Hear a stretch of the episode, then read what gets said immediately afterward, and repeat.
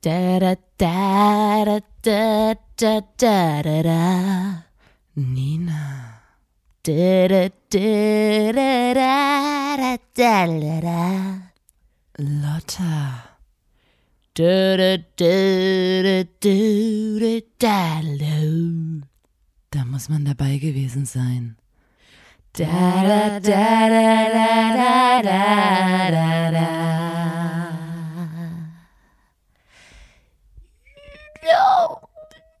der Podcast. Halli, hallo, halli, hallo, halli, hallo.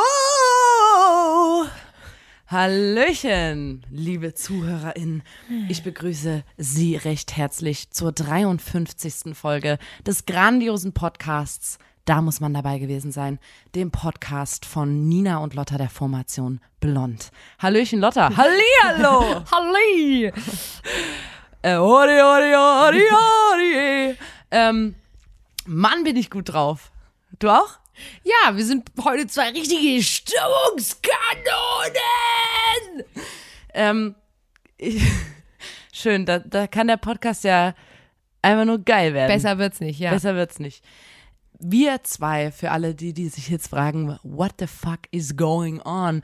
Wir zwei Schwestern machen jetzt schon zum 53. Mal äh, eine Podcast-Folge. Und mit was für einer Berechtigung machen wir das, Lotta? Ich weiß es. Unsere Berechtigung Sag's liegt mir. darin, dass wir einfach unfassbar gute Geschichtenerzählerinnen sind. Ja. Und wir haben wirklich auch viel zu erzählen, viel interessante Inhalte, Geschichten, Fun Facts. Es ist einfach alles mega spannend und ähm, auch sehr lustig, ähm, aber auch sehr mitreißend. Es kann auch mal dramatisch sein. Und wir wollten diese Geschichten nicht länger für uns behalten. Wir haben gedacht, Ja. okay, das passiert immer wieder. Das Leben bietet so viele Situationen, in denen viele Menschen einfach nicht wissen, was sie sagen sollen. Und das, das sind unangenehme Situationen, in denen unangenehmes Schweigen herrscht.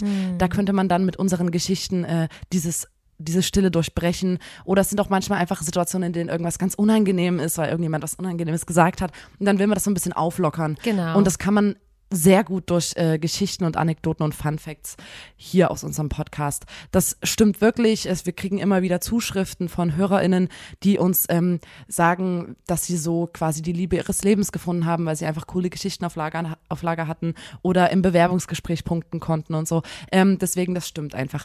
Das heißt, wenn ihr diesen Podcast anhört, liebe Freunde, legt euch einen Block neben äh, euren äh, Radioempfänger und schreibt fleißig mit, denn ihr dürft diese Geschichten nach dem Anhören auch sehr gern als eure eigenen ausgeben. Ihr dürft die dann auch schmücken, ihr dürft so tun, als ob euch das passiert wäre, dass äh, ihr habt dafür die volle Erlaubnis von uns hiermit erteilt bekommen. Wenn ihr jetzt nicht wisst, was für unangenehme Situationen das Leben bietet, dann zeichne ich euch mal kurz eine. Mal angenommen, ihr geht irgendwo lang durch ähm, die Innenstadt und dann lauft ihr vorbei an einer mega langen Schlange. Ihr wisst nicht, wofür, wofür die Leute überhaupt anstehen, aber ihr denkt euch, Alter, Genau, es ist keine tierische Schlange, ne? Es ist eine ich meine Schlange mit ich mein nicht die ich meine nicht die Cobra. Ja. Ihr lauft nicht durch die Innenstadt und seht eine Cobra. Ich meine eine ähm, eine Anstehschlange Mhm. vor irgendeinem Store. Vielleicht ist es ein Sneaker Store, vielleicht gibt's aber auch einfach nur Bananen ganz äh, frisch und äh, das seid ihr gar nicht gewöhnt. Deswegen ihr, ihr wisst nicht so richtig. Oder es gibt Donuts, man weiß es nie. Donuts könnte es auch sein, ja, stimmt. Ihr stellt euch einfach an. Und dann ist in dieser Schlange, ja, man muss ja irgendwie die Zeit rumkriegen, ne, Ja. damit er dann schneller, was auch immer dann am Ende dieser Schlange auf euch wartet. Und damit meine ich nicht äh, das Gebiss der Cobra. ähm, was auch immer da auf euch wartet, ähm, ihr wollt die Zeit überbrücken. Und das könnt ihr besonders gut, indem ihr einfach mega funny Geschichten aus unserem Podcast droppt. Und wenn ihr die Geschichten sehr gut erzählt, dann sagen die Leute vielleicht auch so, ich stehe hier zwar seit fünf Stunden schon, aber komm, nimm meinen Platz, geh einen Schritt vor und so kannst du dich vom Ende der Schlange bis an den Anfang vorarbeiten. Und ähm, diese Schlangensituation, die passt sehr gut zu unserem heutigen Podcast-Thema, denn unser heutiges Podcast-Thema lautet DDR. Genau. Unser Thema heute DDR. Und was mir immer wieder auffällt, wenn wir über dieses Thema nachdenken, ähm, man muss kurz sagen, die Lotta und ich sind äh, äh, in Chemnitz aufgewachsen, leben auch noch in Chemnitz und das ist natürlich äh, der Osten Deutschlands, Ja. ähm, in dem sich Chemnitz befindet. Genau. Und wir hatten äh, bei uns in der Schule ähm, Und man muss aber auch ganz kurz so sagen, wir sind nach der Wende geboren. Genau, wir sind eine, die Nachwendegeneration, aber immer im, trotzdem im Osten. Unsere Genau. Eltern sind quasi im Osten auch aufgewachsen Ja. und so. Ähm, und ich wollte nur sagen, wir hatten natürlich im Geschichtsunterricht, hatten wir das Thema DDR, BRD behandelt, aber das hat immer so, ähm, also es war immer, als ob das mit uns nichts zu tun hätte. Ja. Also wir hatten das als Geschichtsunterricht-Topic, aber es war immer so, ja, das ist mal passiert oder so. Dabei ist, Das ich meine, so extrem äh, weit entfernt. immer. 1989 ist die Mauer gefallen, das ist nicht so lange her. Unsere Ja. Eltern sind im Osten groß geworden. Wir kennen quasi allerhand Zeitzeugen. Ja. Und vor allem ist es ja nicht so, dass es was Abgeschlossenes ist, weil wenn man mal ein bisschen drüber nachdenkt, merkt man auch, okay, es gibt noch Unterschiede. Und wir sind auch in gewisser Weise manchmal so auch ostdeutsch sozialisiert worden. Ja. Dadurch, dass unsere Eltern im Osten aufgewachsen sind, Ja. zieht das natürlich auch noch bis ins Ja. Heute und Jetzt hinein. Und das fand ich ähm, in der Schule, das war so ein Scheißthema. Es war so langweilig. Dabei ist es eigentlich ein übelst interessantes Thema, weil man kann sich ja noch übelst sehr damit ähm, identifizieren teilweise. Und man hatte nicht, nicht den Eindruck bekommen, so, ey, redet mal mit eurem Umfeld drüber und so, weil an sich ist das ja wirklich was Interessantes und was auch vielleicht, ähm, ja, auch Verhaltensweisen oder sowas erklären könnte oder beziehungsweise kann man sich damit Sachen auch gut erklären. Und es gibt, an sich ist das ja eine total absurde Sache, dass unsere Eltern ja. in einer Diktatur aufgewachsen sind und so. Ja. Und dass überhaupt eine Demokratie im Osten, dass das ja noch nicht so lange existiert und für alle so ganz neu war dann plötzlich so dieser Demokratiebegriff und so. Ja. Und das ist eigentlich schon spannend. Ähm, ich Ja, habe das ist gesagt, mir auch aufgefallen, dass ähm, ich das auch persönlich immer so gesehen habe als so eine Sache, die überhaupt nichts mit meinem Leben zu tun hat. wie so Mittelalter weiter. gleichgestellt. Ne? Und- so, es gab Mittelalter Na, und, und es, gab mal, halt auch- es gab mal DDR. Genau, und es ist halt auch voll gemein, weil man dann übelst oft immer so, wenn die Eltern irgendwas erzählt haben, so war wie, ja, jetzt geht's wieder, oh, und wir haben uns, wir hatten ja nix und man hat sich einfach angestellt, man wusste gar nicht wofür.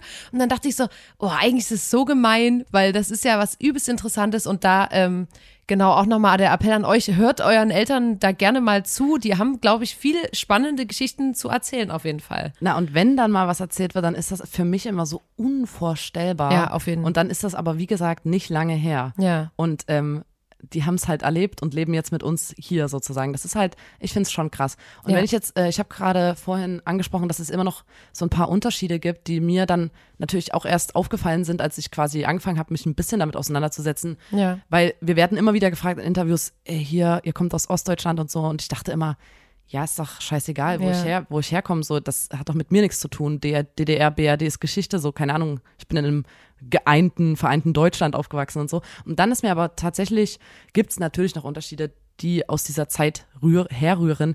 Es gibt zum Beispiel noch enorme Lohnunterschiede zwischen Westen und Osten, eine ungleiche Vermögensverteilung. Das hängt zum Beispiel damit zusammen, dass einfach äh, im, in der DDR, also im heutigen Osten auch, die Leute dann nicht Zeit hatten, sich überhaupt ein Vermögen aufzubauen. Ja. Also du merkst es dann, die Eltern von, von, von Freunden aus dem Westen können denen halt die Wohnung bezahlen, während die studieren, was Ja. ostdeutsche Eltern quasi nicht, Nicht- so ohne weiteres können, können, weil da ja. einfach nicht so viel Geld da ist.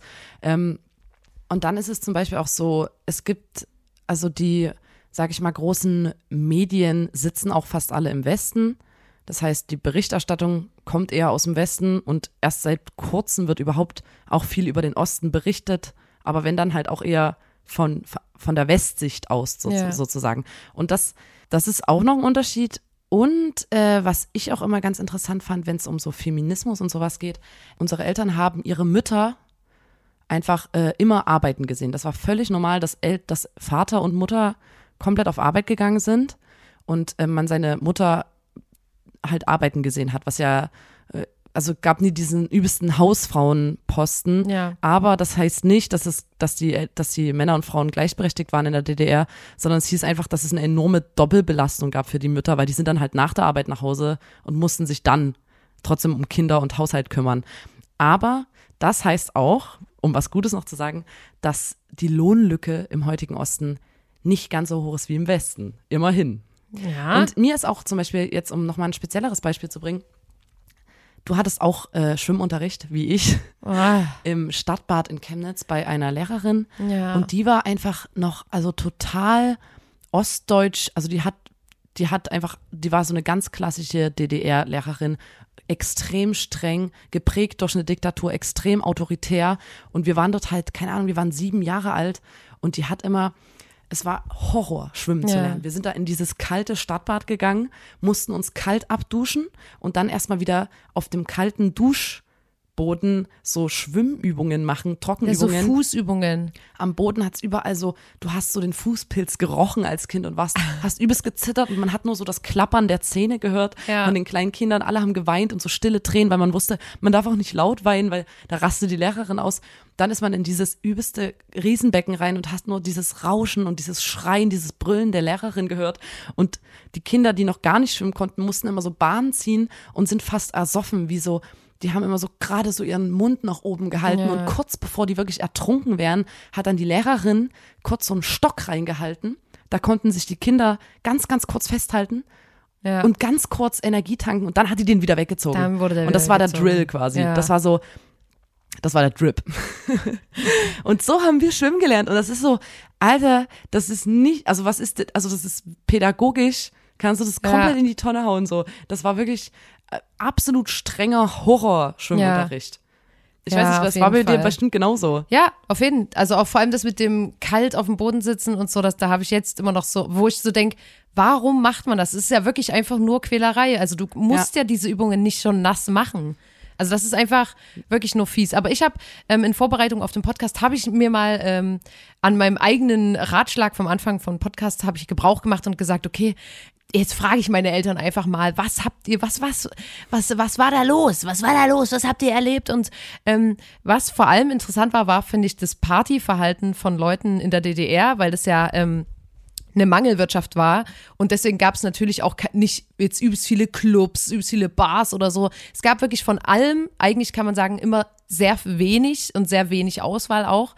Und deswegen gab es aber sehr, sehr viele Homepartys. Also einfach, weil das war einfach quasi, es ging nicht anders. Es war jetzt nicht so wie, ah cool, wir feiern gerne zu Hause, sondern es war einfach, es gab halt keine Clubs und deswegen musste immer zu Hause gefeiert werden. Und ähm, dann war das ja auch total. Es gab, glaube ich, eher so Tanzsäle oder sowas. Ja, genau. so klassische Clubs. Beziehungsweise musste man dann immer so irgendwo aufs Dorf fahren, wo dann halt so ein Tanzsaal offen war. Und ähm, das fand ich immer übelst krass, die Geschichten, wie die da immer ähm, irgendwo vorgeglüht haben im güldenen Bock hier in Chemnitz. Und dann sind die aufs Dorf gefahren zu irgendeiner Party, wo dann eine Coverband gespielt hat, die Musik gespielt hat, die wie Neil Young klingen sollte. Also es war auch, weil, weil auch allen klar war, niemals wird hier irgendeine originale Band spielen. Deswegen gab es extrem viele auch so Coverbands, die dann einfach wirklich eins zu eins die Songs versucht haben zu spielen, damit man irgendwie dieses Gefühl rüberbringen kann. Und was völlig normal war am Ende von so einer Party war, dass es eine Klopperei gab. Ja. Also einfach so, am Ende von der Party war klar, okay, man kloppt sich jetzt und mein Vater hat immer gesagt, wenn man Glück hatte, hatte man halt eine, eine, eine Gang mit, die stark genug war, um dagegen zu halten oder halt man war schnell genug, um noch abzuhauen. Und der hat mir erzählt von einer Freundin, die die hatten, die, ähm, die war irgendwie, die konnte richtig, die konnte sich richtig gut verteidigen, die hatte, hatte, kannte auch so richtig gute Kampfsport und so weiter, die war eine richtige Maschine einfach. Und ähm, die war mal auf so Punk, äh, ähm, Partys und hat dann an irgendeinem Punkt vom Abend einfach ihr T-Shirt ausgezogen und war dort oberkörperfrei. Und dann hat die jeder Person, die einfach einen dummen Kommentar gebracht hat oder dumm geguckt hat, aufs Maul gehauen. Und das fand ich, fand ich so geil, weil ich war so wie, Alter. Alter, ich check's komplett so im Sommer, einfach mal blank ziehen und alle Leute, die dann so sagen, äh, das kannst du nicht machen und äh, nee, einfach aufs Maul. Einfach aufs Maul. Und der hat auch gesagt, wenn du mit ihr warst, dann warst du safe so, weil alle immer gesagt haben, ah, kein Bock auf Stress mit ihr, so, weil sie so eine übelste Maschine war.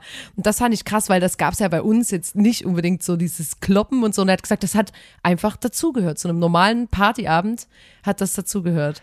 Na, und die Leute, die aufgelegt haben, das ging nicht so, dass du sagst, ja, ich bin einfach DJ und so bla bla. Nee, da gab es natürlich auch Vorschriften Ja. und äh, Regeln und ähm, du musstest das quasi wie anmelden, dass du jetzt Schallplattenunterhalter oder Schallplattenunterhalterin bist.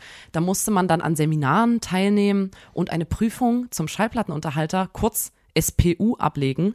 Ähm, und dann gab es eine offizielle Bescheinigung, dass du quasi SPU bist. Das ist und dann so mussten krank. die DJs sich Konzepte überlegen, wie sie die Jugend in der, äh, in der Disco quasi ähm, so zu sozialistischen Persönlichkeiten heranziehen können. Ja. Und da gab es zum Beispiel auch Regeln, ähm, dass 60 Prozent der gespielten Musik aus dem Osten kommen muss. Das war so eine Regel. Alter, An die hat sich niemand so richtig gehalten und so. Aber die Aber gab's. überhaupt, weil du sagst so Mangelware und Ja. so, die so Leute, die dann aufgelegt haben, die saßen dann halt abends am Radio mit irgendwelchen übelst starken Antennen äh, und haben versucht, aus dem Westen irgendwie Musik zu empfangen und haben die dann äh, auf Band aufgenommen, um die dann spielen zu können. Ja. Und das ist, das ist für mich so, Übelst weil natürlich hast die, die, die meisten DJs haben auch gesagt, Alter, die Ostmucke, das hat auch keiner, wollte dazu tanzen, so Ja. diese 60-40-Sache, diese Quote, das war total bescheuert. Und ich, es gibt so eine übelst geile Doku, die heißt äh, Ein bis zwei Tipp für immer. Die habe ich mir angeguckt, da ging es vor allem um so SchallplattenunterhalterInnen in der DDR. Hm.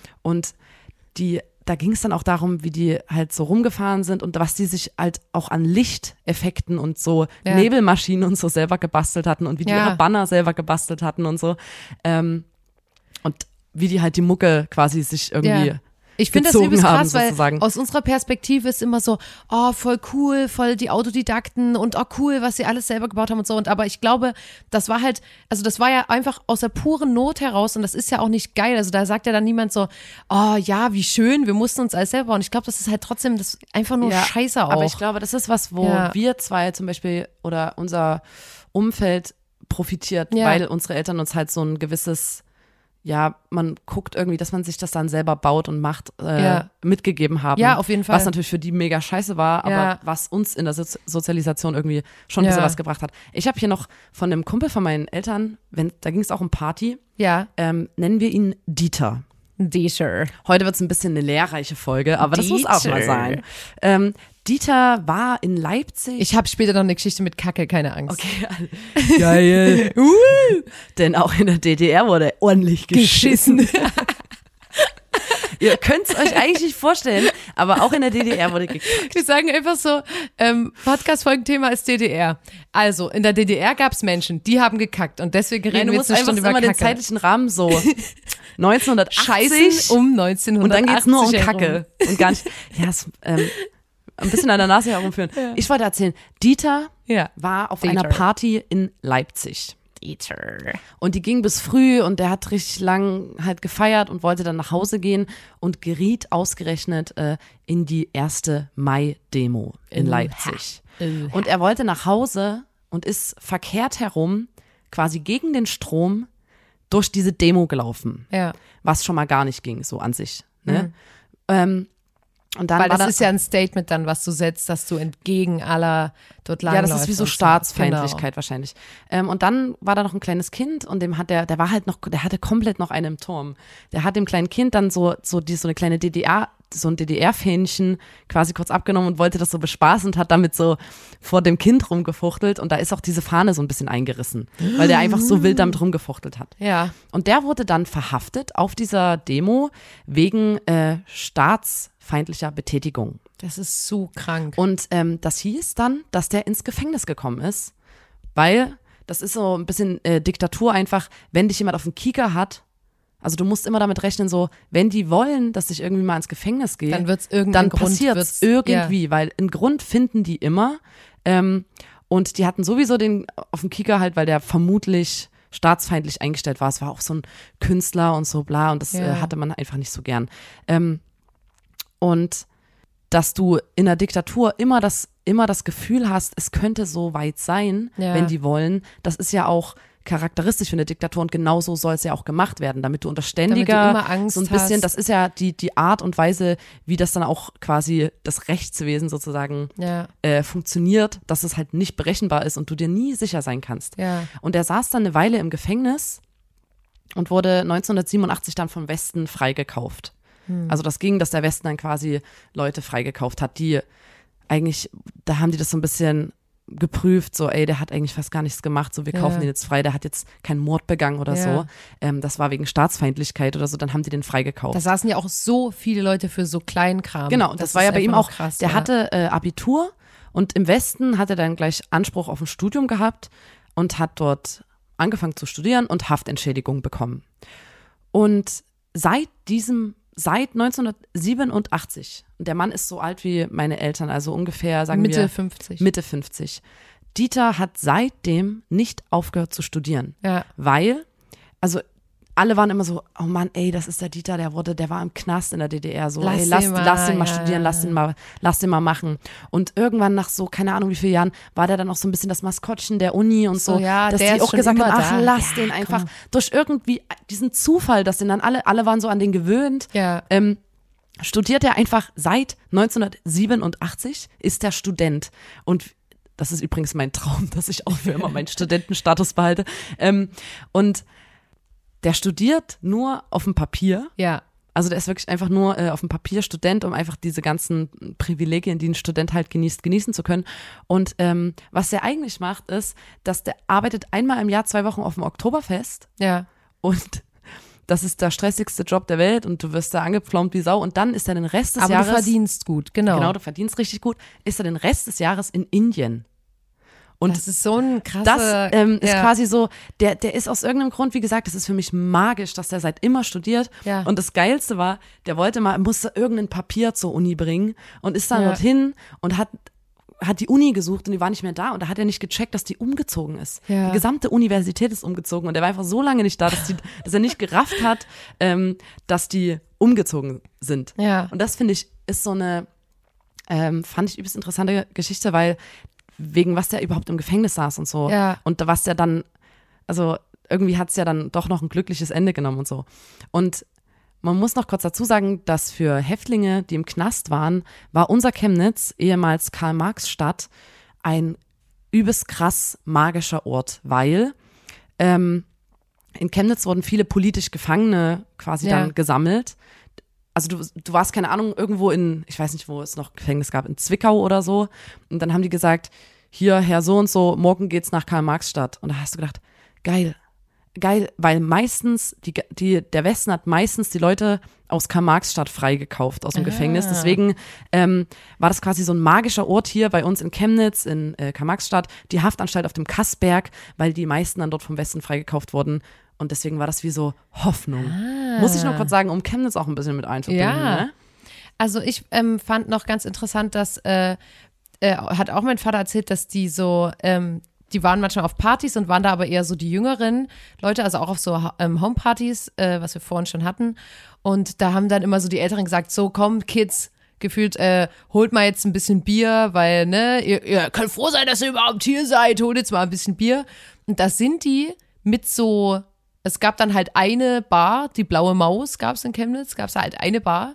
Und da sind die mit so zwei 10-Liter-Eimern hin und haben sich das vollfüllen lassen an der Bar. Also mit so einem Ah, Zapfern. Einfach das so. schmeckt bestimmt dann wie richtig gut aus so einem Eimer. Übelst schal dann am Ende wahrscheinlich. Und ähm, der hat halt noch erzählt, ich, und, und da. Da kann man muss sich ich heute gar nicht mehr vorstellen, oder? und äh, da muss ich wirklich sagen, ich, ich kenne mich jetzt nicht übelst aus, aber ich habe das Gefühl, dass in der DDR das immer so übelst krass war mit, bist du Punk, bist du ein New Wave Kid, bist du ein Hippie, bist du das, was trägst du, okay, du hast die Schuhe an, du gehörst da dazu und so, so übelst krass irgendwie, da so mit den ähm, verschiedenen Gruppierungen. Und mein Vater und seine Kumpels waren eher so die New Wave Kids und die sind dann in diese Bar gegangen und da saßen so ganz viele langhaarige Hippies. Und jetzt aus unserer Zeit sind Hippies ja so, ach, das sind so Leute, die haben so den, so, die, die, die chillen im Park und bla und äh, die spielen Haggy-Sack oder so, wenn man jetzt ein paar Klischees bedienen will.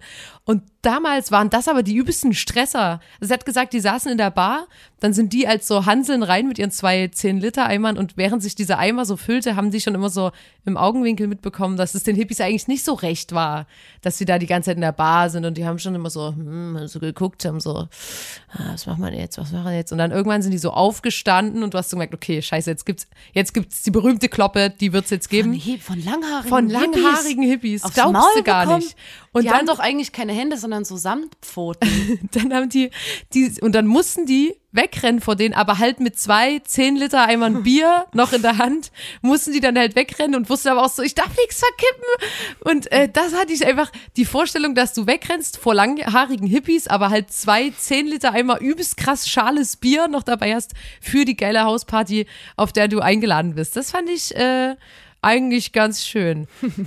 Und vor allem, äh, was ich auch übrigens interessant fand, äh, dass die Wohnungen, in denen diese Partys dann auch meistens stattfanden, die waren ja waren übelst billig. Also vor allem in Chemnitz, das war einfach so, du hast manchmal 10 Mark, also 5 Euro pro Monat für eine Wohnung bezahlt. Also war richtig krass.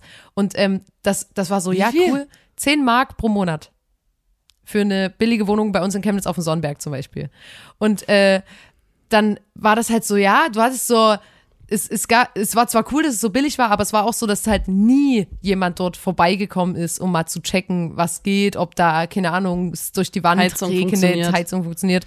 Und ähm, das war halt scheiße, aber andererseits war es so, dass zum Beispiel manchmal, es gab auch viel Leerstand, weil dann halt diese ganzen Firmen, die quasi die Häuser dort vermietet haben, die hatten jetzt auch nicht übelst viel Geld, weil es halt so billig war und haben deswegen auch kein Geld gehabt, um jetzt Wohnungen zu sanieren oder auszubauen, die jetzt wirklich übelst bruchfällig waren. Und da haben übelst viele ähm, Freunde von unseren Eltern dann einfach so, mit dem Vorschlag haben wir sich einfach so Zimmer aus den Nachbarhäusern quasi zu ihrer Wohnung dazu geholt. Was? Also sie haben einfach wie einen Durchbruch gemacht und waren so, ja, das ist hier nebenan und das ist irgendwie leer und es juckt keinen. Und da hast du so manchmal so Wohnungen gehabt mit so übelst fetten Wänden und warst so, hä? Und da war das einfach wie ein Durchbruch ins ins Nachbarhaus Nachbarhaus. mit rein. Ja. Alter, wie Und das geil. haben, haben die sich dann einfach, äh, ja, genommen. Und da, ähm, gab es nämlich die schöne Geschichte, dass dann, äh, das war so, ja, geil, wir haben hier eine geile Bude und so, und dann ging das Klo nicht mehr. Und du hast einfach niemanden erreicht. Du hast niemanden erreicht, äh, der oder die einfach hätte sagen können, okay, wir schicken euch jemand vorbei, der das reparieren kann oder so. Und es, das muss man halt auch dazu sagen, bei auch diesen ganzen Partysachen und so. Es gab auch ganz wenig Leute, die ein Telefon hatten, um sich zu verabreden. Also es gab meistens so eine Person, die hat irgendwie aus irgendeinem Glück einen Telefonanschluss, hat die Familie bekommen und dann haben immer alle dort angerufen und gesagt, kannst du mal bitte der und der Person das und das ausrichten? Das war dann immer so, da musstest du dann vermitteln. Das war einfach, war einfach so. Und äh, die haben wirklich versucht, die ganze Zeit äh, an die Chemnitzer Wohngemeinschaft GGG, äh, war das damals schon, ähm, halt zu sagen, ey, wir, wir hier gibt's, hier gibt's, genau, hier gibt's kein, man kann hier nicht mehr aufs Klo gehen, es ist einfach kaputt, das ist alles, äh, ähm, und die haben einfach nicht drauf reagiert, weil das war denen auch scheißegal, weil es, ne, wie gesagt, es ist alles extrem billig gewesen und so. Und da hat dann die ganze WG ähm, bestimmt zwei Monate lang oder so immer in so einen Eimer gekackt. Und dann gab es diesen einen Tag, wo die einfach ähm, dorthin gefahren sind zur GGG und da sind die in das Büro und haben dir das auf den Tisch geknallt. Und das war die Geschichte, die einfach mein Vater so, Die haben den Eimer Scheiße der GGG auf Ja. den Tisch gestellt. Geil. also Danke, dass es nochmal ums Kacken Das geht raus an unsere ähm, Berliner Hörerschaft. Ähm, einfach mal einen Monat lang in Eimer scheißen und das den Leuten auf den Tisch stellen, die gerade bei euch ähm, die, Naja, die, aber die mit, Gelder da gibt es ja einen wollen. Unterschied. Bei, in, du hätt, äh, also in Karl-Marx-Stadt hättest du ja auch wahrscheinlich, da gab es ja einige Wohnungen, wo du Ja. hättest hingehen können, Ja. umziehen können. Ja. In Berlin hast du Hast halt, du keine darfst, Wahl. musst eigentlich ja leider, ist halt die unangenehme Situation, in der sich viele befinden, ja, dem Vermieter, der Vermieterin in den Arsch kriechen wahrscheinlich. Ja, aber das fand ich einfach nur krank. Also Ja, auch, dass sie sich einfach Räume dazu holen, war so, okay. Mein Vater hat früher im Karl-Marx-Städter Schauspielhaus, Unser. unser Vater, ähm, hat gearbeitet hinter der Bühne, hat so ein bisschen die Bühne mit aufgebaut und so mit den anderen äh, und so die, weiß ich nicht, so am Trass hochgeklettert und irgendwas angehangen und halt alles Mögliche. Und ähm, es gab manchmal so Gastspiel in anderen, äh, also im Westen. Und meistens wurden dort nur die Schauspieler und SchauspielerInnen hingeschickt. Und dann kam es eines Tages ganz überraschend, dass quasi die gesamte Gruppe, das ganze Kollektiv, also die Schauspieler, die das Stück halt äh, tragen, also nicht nur die SchauspielerInnen, sondern auch die Leute hinter den Kulissen, dass die alle gemeinsam zum Gastspiel in den Westen fahren. Und für meinen Vater war das natürlich, weil normalerweise kommen die Leute hinter den, hinter den Bühnen nicht mit, dann nehmen die irgendwelche anderen Leute im Westen. Ähm, also normalerweise nur SchauspielerInnen und Parteigenossen, die dann im technischen Bereich tätig waren, die hat man dann mitgenommen. Ähm, genau. Und da konnte aber mein Vater mit. Und mein Vater hat früher äh, in einer DDR-Avantgarde-Band gespielt bei AG Geige. Kann man sich auch noch ein bisschen äh, nachhören im Internet für die Leute, die das interessiert. Und da haben die Bandkollegen natürlich gesagt, was, du fährst in den Westen? Alter, hier, ähm, bring mal bitte äh, irgendein geiles Effektgerät mit. Weil natürlich gab es auch keine Effektgeräte oder irgendwas Ja. Cooles. Und bring mal bitte, bring mal bitte auch aus dem Westen ein richtig gutes Mikrofon mit. Bitte, du musst es für uns kaufen dort, wenn du im Westen bist. Du hast die Chance und kauf mal was für live, ein Effektgerät Ja. und ein Mikrofon. Und haben ihr ganzes Geld zusammengeworfen und meinem Vater gegeben.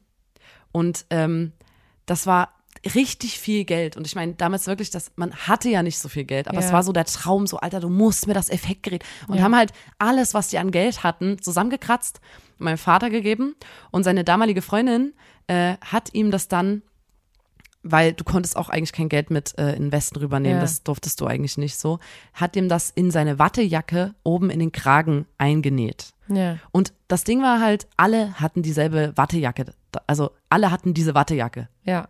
Sah einfach gleich aus. Jeder hatte immer, weil es gab halt jetzt auch nicht so viel ähm, modische Auswahl. Ja. Deswegen hatten alle auch immer die, die eine Wattejacke an. Hm. Und mein Vater wusste aber, okay, oben bei meiner Wattejacke ist so ein roter, roter Streifen. Ähm, und dort, daran erkenne ich die. Und da hat die Freundin das in den Kragen oben eingenäht. Und ähm, dann haben die das ganze technische Zeug dann kurz vor Abfahrt in Westen in so einen Transporter, in so einen äh, Sattelschlepper hinten reingepackt. Und da hat er auch seine Wattejacke mit reingehangen und so und die anderen auch.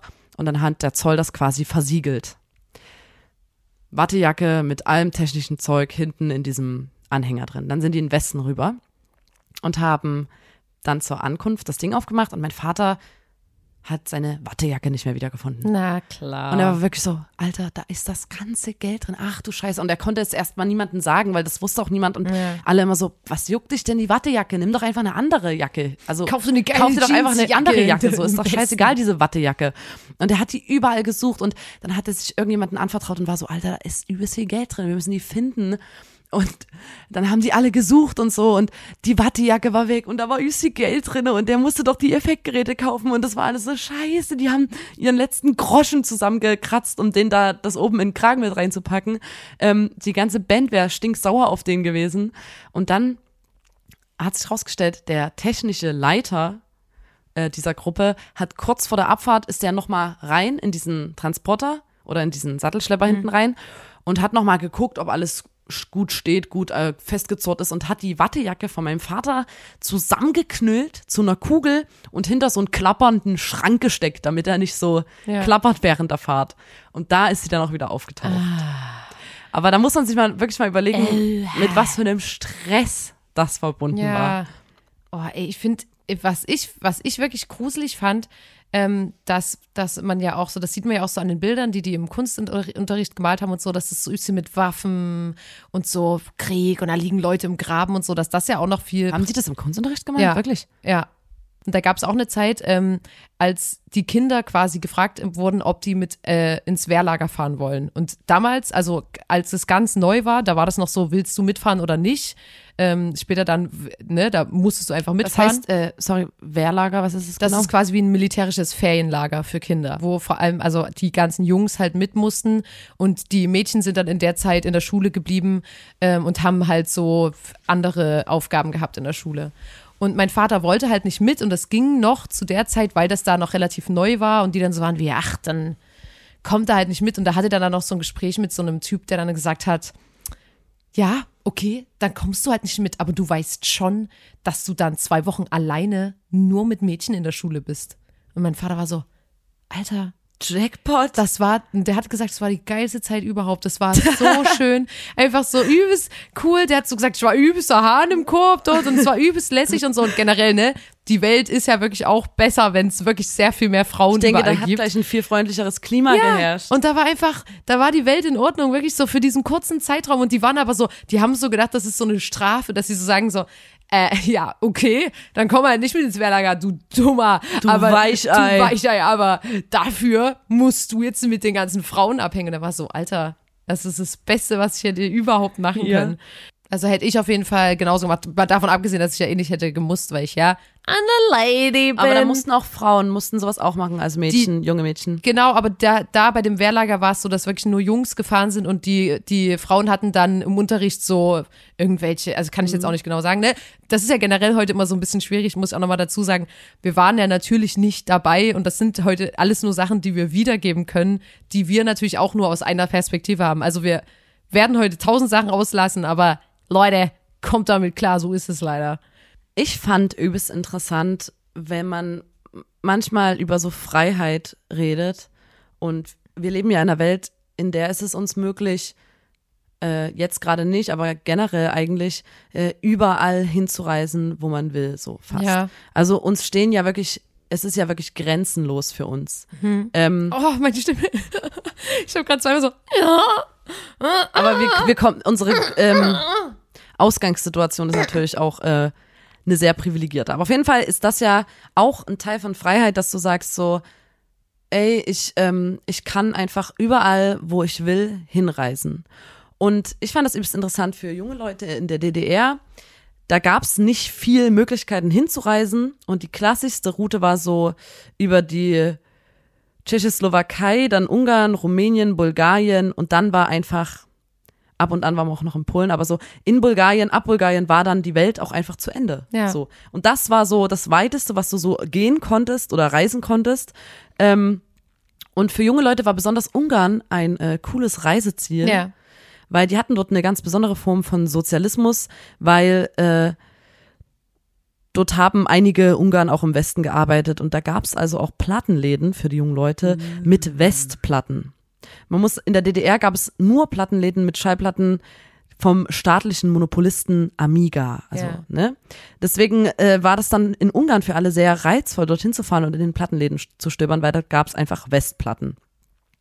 Und da sind die, die, äh, auch mein Vater und seine Kumpels und auch meine Mutter und äh, ihre Kumpels und so, die sind immer nur mit Konserven im Rucksack nach und überhaupt, also die hatten nur Konserven mit, schon Ja. vorher eingepackt, sind die dorthin getrampt, die wollten kein Geld für irgendwelche sinnlosen Sachen wie Essen oder so ausgeben. Es ging dort wirklich um, wir sind dort, wir trampen dorthin, um Platten zu kaufen. Und vor allem, da, da passt das auch nochmal gut, was ich vorhin gesagt habe, mit dem, man hatte ja kein Telefon und so. Da gab es ja auch, da hatte niemand jetzt ein Handy oder so. Und die sind getrampt in verschiedenen Autos, damit es schneller geht. Und dann haben die gesagt, wir treffen uns Dann und um dann an der 12 Kirche. an der Kirche in, dem, in der und der Stadt. Und dann, wenn das nicht geklappt hat, bist du jeden Tag um 12 Die wieder haben manchmal auch so, so einen Zettel unter den Stein Ja. gelegt oder so. Und dass so ein Block neben der Tür hängt, war völlig normal. Ich war so, Alter, unsere Generation ist was so... so, wo du so Notizen draufschreibst ja, oder was? unsere Generation ist so dumm, weißt du, so du kannst jede, du kannst immer alles ausmachen, trotzdem verkackt passiert Ja, ich verkack trotzdem die ganze Zeit irgendwelche oft. Wie absurd ist denn das? Und die fahren in ein anderes Land und sagen, okay, wir treffen uns an dem Tag um 12 vor der Kirche. Das ist einfach nur krank.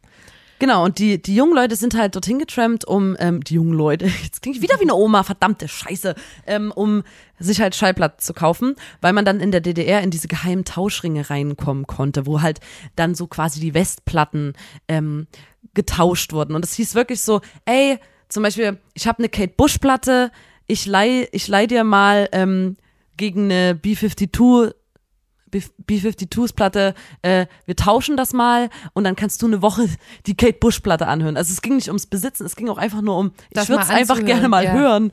Und ähm, was total absurd ist, wenn du dir das überlegst, so, dass du so rumtauschst, um mal ein Album anhören zu Ja, können oder das so. ist echt- Ähm, und das ist mit was für einer, also wie wieder was das für einen Stellenwert hatte, dass du halt sagst so, ich verzichte auf alles, ich esse nur Konserven, die haben am Bahnhof übernachtet Ja. Auf dem Fußboden oder halt, wenn es warm war, im Park.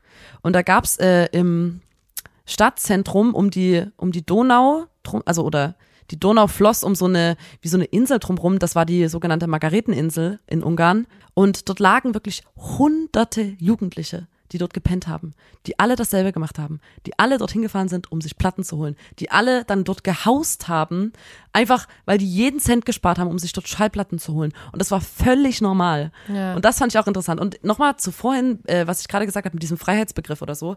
Ähm, ich habe äh, äh, lese gerade ein Buch, das heißt äh, Guten Morgen, du Schöne. Und da geht's quasi, das sind so 19, wie so Essays über, über Frauen in der DDR und was sie zum Thema Sexualität, Gleichberechtigung, was so die Gedanken sind. Einfach so dahin gesagt, quasi wurde das äh, aufgeschrieben. Und es war dann für viele auch in der DDR so wie so eine ähm, feministische Bibel oder so. Und da hat halt eine Frau gesagt, das fand ich interessant, wenn es um Freiheit geht, die haben einfach dann die Definition von Freiheit für sich so umgewälzt oder neu definiert. Umgemodelt. Die haben quasi De Freiheit für sich neu definiert, um dann das Gefühl zu haben, frei zu sein. Dass sie sagen so, ey, Freiheit ist für mich halt nicht irgendwo hinreisen, wo ich will, sondern ist halt nach Bulgarien reisen oder Ja. so. Einfach weil man sich ja auch irgendwie Damit man- angenehmer ja, machen will, ja. die Welt, in der man quasi lebt. Oh Mann. Also in der DDR, da gab es ja wirklich nicht viel. Aber was es gab, waren geile Getränke. Und damit kommen wir zur Kategorie.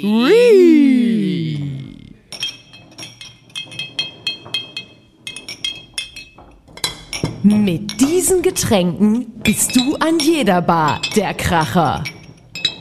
Kann ich anfangen? Ja, ja. Kannst du gerne machen. Ich wollte gerade noch überlegen, welche Reihenfolge. Ja, mach mal. Fang mal an. Fang mal an. Ich fange an, das wird jetzt auch, es ist mir aufgefallen, es gibt ja auch immer so, manchmal wird das ja auch so abgekultet, so DDR-Sachen, wo man dann so als äh, Person, die, also wie, als ob ich jetzt sagen würde, ja, ich bin Ossi und ich trinke nur noch grüne Wiese. Ja. Und grüne Wiese, das ist vielleicht für viele sogar ein Begriff, das ist ein Long Drink, bestehend aus einer Mischung von Blue, Curas, Blue Curacao, Blue, Cura, Blue Curacao, das ist so ein Snaps, Orangensaft, Aber sour am Ende? Ist es ein. Cura, Curacao. Sa Ach so, ich dachte Blue sour. Curacao. Ich weiß nicht, ob so geschrieben, äh, geredet. Bestimmt nicht. Eine Mischung aus Blue Curacao und Orangensaft und dann wird es nämlich so grün Schön. und dann wird es mit Sekt noch aufgefüllt. Oh. Mit einem Fruchtspieß oder einer Orangenscheibe garniert und mit einem Kunststoff-Trinkhalm serviert. Und das ist die Mm. grüne Wiese. Und das ist mein Platz drei. Ich möchte das mal ein bisschen seicht einsteigen. Das klingt nämlich lecker. Also es klingt wirklich Okay. geil. Ähm, mein Platz drei ist die sogenannte kalte Ente und ich nehme die Sachen wirklich nur wegen den geilen Namen. Ja. Das ist ähm, Zitrone, Zucker, Weißwein und Sprudelwasser. Ähm, und der Name leitet sich von kaltes Ende ab, weil man das Getränk nach dem Essen serviert hat. Also so nach dem warmen Essen nochmal ein kaltes Ende. Und im Volksmund wurde daraus kalte Ende, weil, ne, kal kalte Ente quasi. Das wurde ähm, dann einfach so ein bisschen falsch ausgesprochen. Und so kam es zu dem Getränk kalte Ente. Und ich Wir die ja mal würde testen wirklich gern- irgendwann mal, ja, die Getränke. Ich würde wirklich gerne mal im Club sagen zu, zu irgendjemand so, hey, na, ähm, Bock auf eine kalte Ente? Und, und dann gucken, äh, ich glaube, das kommt gut an. Ich würde äh, an die Bar gehen und bestellen eine Prärie-Auster. Nein, das habe ich auch. Weißt du, Na, dann nehme ich was anderes. Dann nehme ich was anderes. Ja, weil das, das, das passt voll zu mir. Pass auf, dann nehme ich was anderes Geiles. Drink. Ja. Ja, aber der ist voll. Okay, du Ja. erzählst ihn ja gleich. Ich, okay. Ich hole mir nicht nur ein Okay. Getränk, ich hole mir drei und zwar den sogenannten Ampelschnaps. Ja. Das sind drei Schottgläser. In dem ersten, das trinkt man auch dann in der Reihenfolge. Das erste Schottglas ist natürlich rot, Mhm. weil da ist ähm, Limettensaft, Cranberry-Saft und Wodka. Das klingt aber Das geil. trinke ich zuerst, das ist die Rot, das Rot der Ampel, dann kommt Ja. das Gelb, das ist Fruchtfleisch einer halben Maracuja ähm, und äh, Maracuja-Sirup und weißer Rum, dann Gelb, Klingt trinke auch ich. geil. Und dann kippe ich mir noch den Grün hinterher und das ist Zitronensaft, Minzlikör, weißer Tequila und das dann erst den roten, dann den gelben und dann den grünen. Und das Die ist trinkt man hintereinander? Das, da trinke ich erstmal, nee, ja, ich gehe in den Club und bestelle eine Ampel. Ja. Und das finde ich, ich finde es auch Wollen geil, wenn man so, zusammen eine Ampel trinken? wenn man so cool, ich finde das cool, nee, wenn du, man sagt, ich, ich, ich, nehm eine bleib bei der kalten Ente. Danke. Ja, ich finde die Namen so geil. Warum haben wir aufgehört, Dingen so coole Namen zu geben? Äh, Aber ähm, mir ist gerade eingefallen, als du kalte Ende gesagt hast, kleine Geschichte. Ähm, es ist ja immer geil, wenn, wenn Cocktails oder so oder, oder Schnäpse geile Namen haben. Und es gibt ja dieses Getränk ähm, kalte Muschi, Das was Rotwein, Rotwein mit Cola. Rotwein und Cola ist. Ja. Und eine von einer, Schmeckt übrigens nicht so schlecht, wie es klingt. Es schmeckt wirklich geil. eine Bekannte von uns, die war komplett betrunken im Club. Ja. und äh, war so etwas, äh, wie gesagt, die war schon wirklich über den Berg und die ist dann so zu dem Barkeeper und hat sich so rübergelehnt und hat gesagt, vier feuchte Muschis bitte.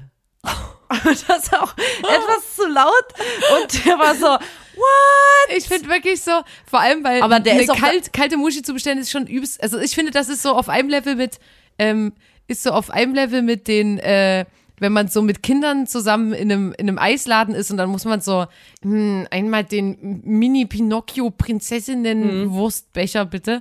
Das ist schon immer übelst unangenehm, aber ich würde auch übelst ungern eine kalte Muschi bestellen und dann aber vier feuchte Muschis zu bestellen, hat schon wieder einen Swag, den ich richtig geil finde. Ja, das würde ich richtig gern bestellen. Aber ähm, äh, ich bin jetzt bei Platz zwei, ne? Ich habe ja erst einen gehabt. Dann nehme ich auf Platz zwei das, was du vorhin sagen wolltest. Passt nämlich zu mir, ist ein alkoholfreier Drink. Ist wirklich was, auch für die Kids, die zuhören, ne? Ich weiß, wir haben viele, viele Kids in unserer Hörerinnenschaft. Ähm, Kids, was für euch? Die Prärie-Auster. Alkoholfrei und könnt ihr jetzt zu Hause nachkochen. Man nehme einen halben Teelöffel Öl, zwei Esslöffel Ketchup, ein Eidotter, deswegen ist es nämlich leider doch nicht zu mich, weil es ist nicht vegan. Einmal Eigelb, ne? Eidotter ist Eigelb. Ähm, Salz und Pfeffer ein bisschen abschmecken und dann noch ein bisschen oh, oh, Worc- Worcester Sauce. Worcester. Worcester Sauce und Tabasco.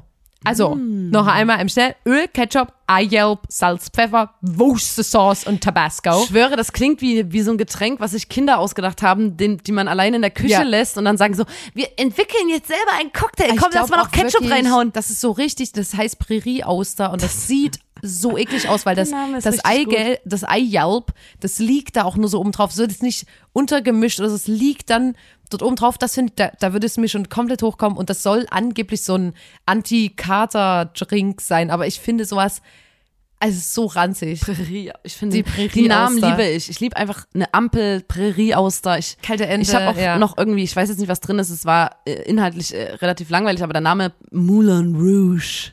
Ein der Moulin Moulin Rouge. Ey, darüber singt doch Christina Aguilera. Die singt über die, äh, ja. Ja, da, über den Achtung, die. Christina Aguilera singt über das Getränk aus der DDR. Mein Platz eins Und man muss kurz dazu sagen, alles war knapp in der DDR auf Partys und generell so auch die Drogen. Und man wollte natürlich, um, um irgendwie äh, trotzdem so einen geilen Tr- Trip zu haben auf einer Party, musste man sich natürlich, irgend- muss man kreativ werden und sagen so, okay, wie, wie können wir denn jetzt uns trotzdem irgendwie Ich habe einfach keinen Bock mehr auf eine Prä Prärie-Auster. Ich brauche jetzt was Neues. ja, wie, wie, wie holt man sich den Kick? Und da gibt's, äh, es gibt einen DDR-Film, der heißt Sonnenallee und ähm, dort haben die folgendes Getränk getrunken, was denn dann zu dem einfach mega nice, alle haben gekotzt und waren komplett raus. Ähm, das ist äh, dieser dieses Getränk nennt sich Asthma-Kraut Halle. Da drin ist enthalten äh, Schachtelhalm, Stechapfel und Tollkirsche. Ich kenn und das alles wird aufgefüllt mit Cola. ich, ke ich kenne die Sachen einfach nicht. Das ist so krank. Also, naja, Tollkirsche ist ja, ich glaube, hab, ähm, hab, du holst ja einen den Kick, Stechapfel zu Hause? weil Stechapfel und Tollkirsche, ich denke, das ist relativ giftig. Genau, auch der Schachtelhalm ist wie bei Tollkirsche und äh, Stechapfel. Ähm, das enthält Giftstoffe, die zum Teil starke Vergiftungserscheinungen hervorrufen können. Und ich denke mal, dass man dann so ein bisschen so, das ist wie so ein, ja, aber das, so ein Halluzigene-Drink das, für die ist, Party. das ist keine Empfehlung, die wir an dieser Stelle Also, aussprechen. an der Stelle gebe ich noch mal kurz ähm, die Inhaltsstoffe durch. Tollkirsche, Schachtelhalm, Stechapfel und das Ganze mit Cola aufgießen. Nennt sich Asthma-Krauthalle. Bitte nicht zu Hause nachmachen. Ja. Aber mein Platz 1 ist, weil es auch geil klingt. Also du kannst vier feuchte Muschis bestellen, aber du kannst auch einfach sagen, hallo, ein Blutgeschwür bitte.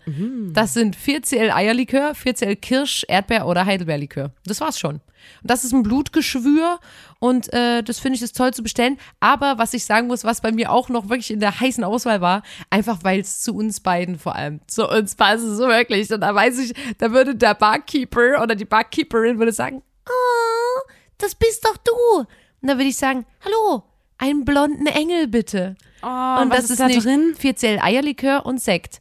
Müssen wir alles noch ein Lotta, bisschen Wege wir machen aber- wirklich mal so einen Abend, Na, wir an dem doch- wir die verkosten. wir wollten doch die Ich Party weiß, wir werden alle DDR brechen am Ende des Abends. Na, die Mauerfallparty, da gibt's auf der coolen DDR-Seite, gibt's da diese Drinks, Leute. Und da können wir uns treffen auf eine Prärie-Auster oder auf einen blonden Engel. Also sag ich mal so, wie es ist. Also wenn du das, ich finde, das, äh, das, da ist Brechen vorprogrammiert. Ja, auf jeden Fall. Aber das muss man dann einfach in Das- Kauf nehmen. ja. Ist halt einfach so. kannst du, wenn die Mauer fällt, kannst du direkt mal rüberbrechen, wenn du willst. Schön zum Vorglühen, so ein Asthma-Krauthalle. Ja, ist schön.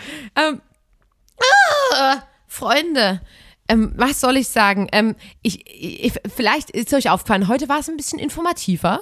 Finde ich aber, auch, finde muss, ich auch gut. Muss auch mal sein. Auch wir haben mehrere Facetten. Wir sind nicht nur extrem funny, gut aussehend und toll, wir sind auch total äh, Schlau. informativ und wir sind voll schlau. wir sind voll schlau. Und deswegen, wir wollen unser Wissen ja auch natürlich auch manchmal mit euch teilen. Und äh, was soll ich sagen? Ihr Warum könnt diesen Podcast eigentlich? hören in eurer Geschichtsstunde zum Thema DDR. Ja. Was und haltet ihr davon? das, das, Schlagt ähm, es vor. Das, ich muss sagen, äh, äh, ähm, ich, ich würde jetzt gerne aufhören, weil ich habe jetzt wirklich so einen Appetit bekommen auf so eine Prärie aus da. Ich muss das jetzt mir einfach machen. Ich muss das jetzt einfach trinken. Ich brauche das jetzt einfach und deswegen würde ich an dieser Stelle jetzt hier diese Folge abmoderieren, ja? Also in diesem Sinne, sorry, dass es heute so chaotisch war, Leute, aber habt ein Herz. Es ist Folge 53 des grandiosen Podcasts. Da muss man dabei gewesen sein. Dem Podcast von euren zwei blonden Engeln, Nina und Lotta. Und schaltet auch das nächste Mal wieder ein. Wenn es heißt, muss man dabei gewesen sein. Aber einmal auch der Hell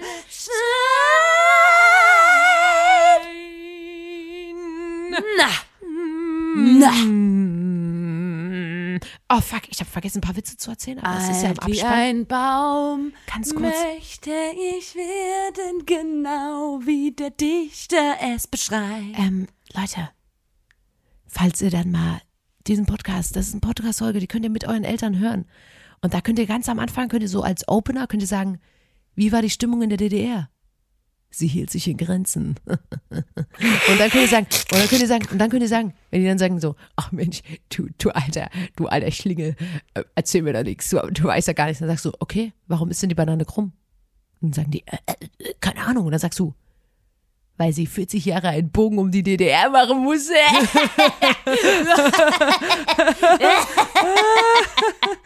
Ah, ist das funny.